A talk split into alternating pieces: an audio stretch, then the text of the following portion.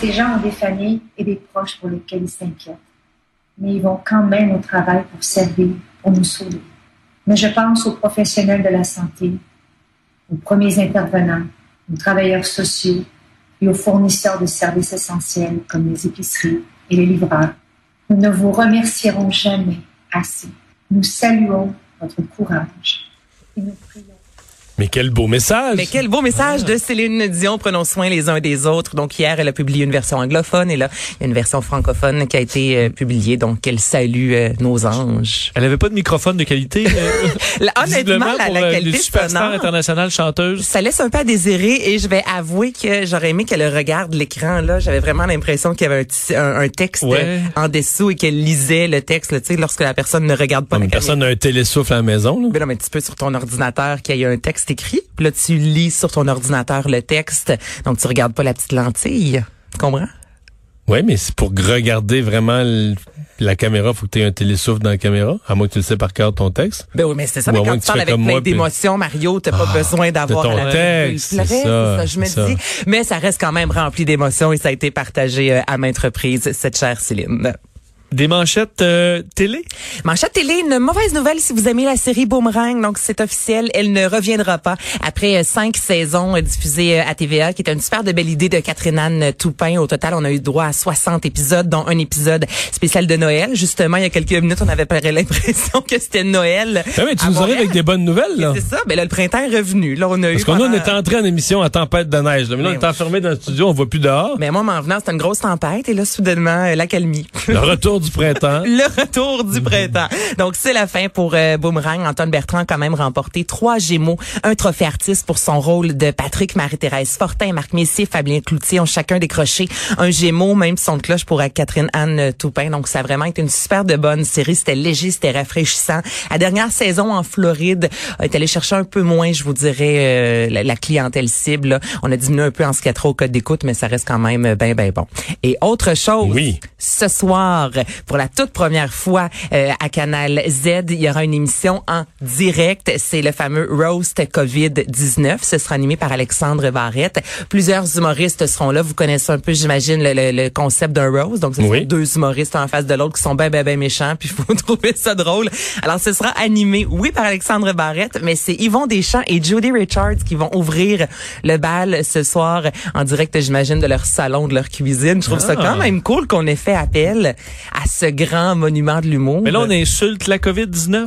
On va parler de la c'est- COVID-19, les humoristes vont s'insulter, un, un mélange, je vous dirais, de tout ça. Alors, vous pourrez C'est voir. drôle, mais la COVID-19, je la barberai pas ces temps-ci. Là. tu peux pas la, tu, tu peux pas la piquer trop trop? ben, Ouais, c'est vrai. Tu sais, si elle se calme, ben, elle s'en va un petit peu pour dans la baisse des courbes, là, je la réveillerai pas. là. Non, non, c'est ça, on veut pas qu'elle revienne. Non, qu'elle non. revienne. Euh, Laurent Paquin, Marilyn Jonca, P.A. Méthode, Aldib, Alcalidé, il y en a plusieurs, là, une dizaine d'artistes qui seront là euh, ce soir. Manquez pas ça à 21h. Alors, on a eu ça durant le temps des fêtes, les tire-toi une bûche de Master Bugarici ici à Cube Radio, mais là, il y en a une nouvelle série qui s'amorce. Absolument, nouvel épisode qui est disponible dès aujourd'hui sur l'application de Cube Radio avec nous l'autre que Olivier Primo. pas game de l'avoir. J'ai fait une story et j'ai écrit Ah, mon ami tripe vraiment sur une fille qui était au Milano, si vous voulez me DM, blablabla. Ça a pris 30 secondes, il y a quatre personnes qui m'ont écrit, dont la fille. Elle m'a dit Ah, c'est qui ton ami? Fait que j'ai dit c'est moi.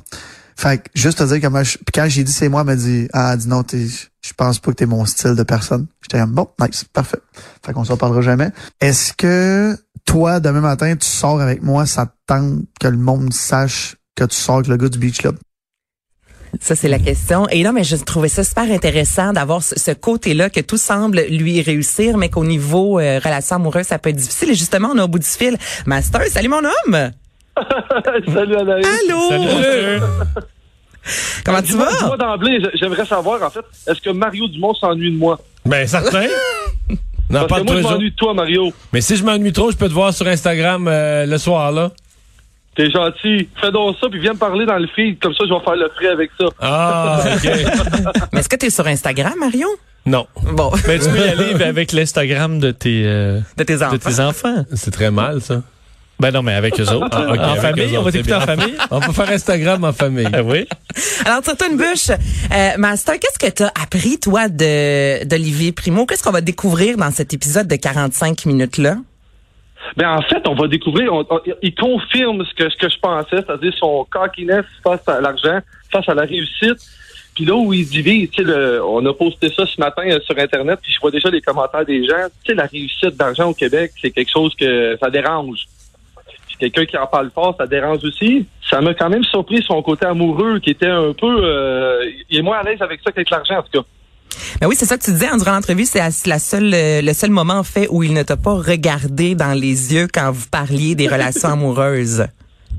J'ai senti un gars bien gêné, mais tu sais, en même temps, de l'extérieur, j'essaie quand même euh, d'avoir un recul quand je fais cette entrevue-là avec lui, puis je me mets à sa place 30 secondes, chose qu'on fait pas souvent, tu sais, on se projette, mais se mettre à sa place, puis je me dis, c'est vrai que ça doit pas être si facile que ça quand même, mais en même temps, comme je lui ai dit hors d'onde, tu récoltes ce que tu as semé, là. Ouais. Mais c'est sûr que Mais- l'image euh, du euh, beach club, les filles, l'alcool. Ouais, mais en il il s'assume pleinement. Non, c'est pas, c'est un gars qui assume euh, les controverses qu'il génère. Moi, c'est- tu vois, Mario, c'est c'est là où c'est là où on se rejoint. C'est-à-dire que moi, j'aime pas la controverse personnellement, mais j'aime beaucoup quelqu'un qui assume, quelqu'un que ses babines suivent, que les bottines suivent les babines. C'est ce qui fait à merveille. Puis, tu sais, évidemment, dans tout ça, puis là, c'est le gars qui s'autoproclame le maître de la couture urbaine planétaire, qui s'est autoproclamé master qui parle.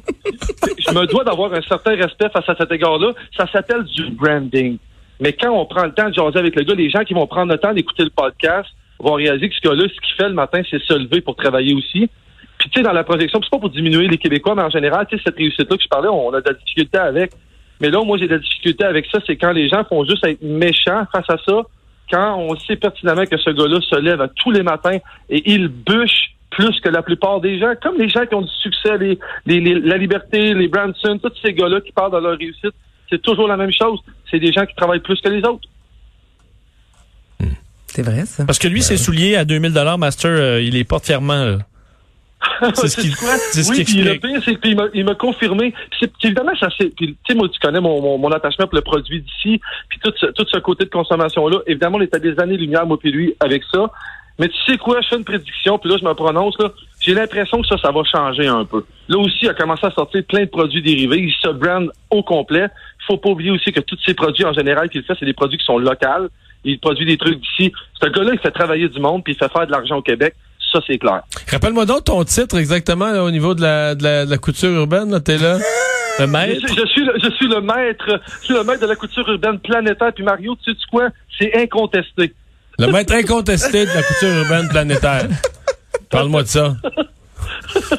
Non, mais en même temps, c'est un branding. Puis moi, quand j'ai fait ça, c'est dans le même aspect. C'est de mettre au devant mon produit que j'avais. Oui, je le faisais avec une arrogance, mais souvent, cette arrogance-là peut être perçue. C'est la même chose avec Oli. Peut-être pour une arrogance, mais en fait, c'est de la confiance, c'est de la détermination que ce gars-là a. Moi, ce que je retiens d'entretien avec Oli Primo, c'est quelqu'un de déterminé à accomplir quelque chose, que ça plaise les gens ou pas, son intention est bonne, puis il a envie de réussir quelque chose de grand. Puis si le gars il a envie d'être milliardaire, moi, je vois pas en quoi ça me dérange quelque chose dans ma vie. Ben, merci, Master. Merci, Mario. Hey, salut, on a hâte de te revoir. Yes, salut, Anaïs. Salut! Occupation familiale. Avec Anaïs Guertin-Lacroix. Alors, Alors? on s'en va où? On s'en va était sur aujourd'hui. la Côte-Nord. Hier, on dit sur la Côte-Nord. Aujourd'hui, on s'en va à Shawinigan. Ben, j'ai trois enfants. Je viens de Shawinigan. Je m'appelle Marie-Ève. J'ai Elliot, Rose et Alexis. Là, je vais vous faire entendre quelque chose, euh, messieurs. Euh, Elliot est un garçon assez particulier. Vous allez comprendre pourquoi dans quelques secondes. Euh, Alexis, Rose sont deux enfants, 15-18 ans. Donc, les deux... euh, Ok, ok, c'est pour- pas des petits, là. Non, non, non, non, c'est ça. Ça dépend des âges. Donc, Marie-Ève a Rose qui a 18 ans. 18 ans, ben, elle est chez son chum pour euh, la COVID-19. Moi, 18 ans, c'est ce que j'aurais fait, je pense. Alexis est avec sa mère, souvent travaille, est sur le terrain. Et euh, Elliot a... ben, je vais vous faire entendre l'extrait. Moi, j'ai vu ça passer sur le web. Ça m'a vraiment arraché une larme. Vous allez comprendre pourquoi.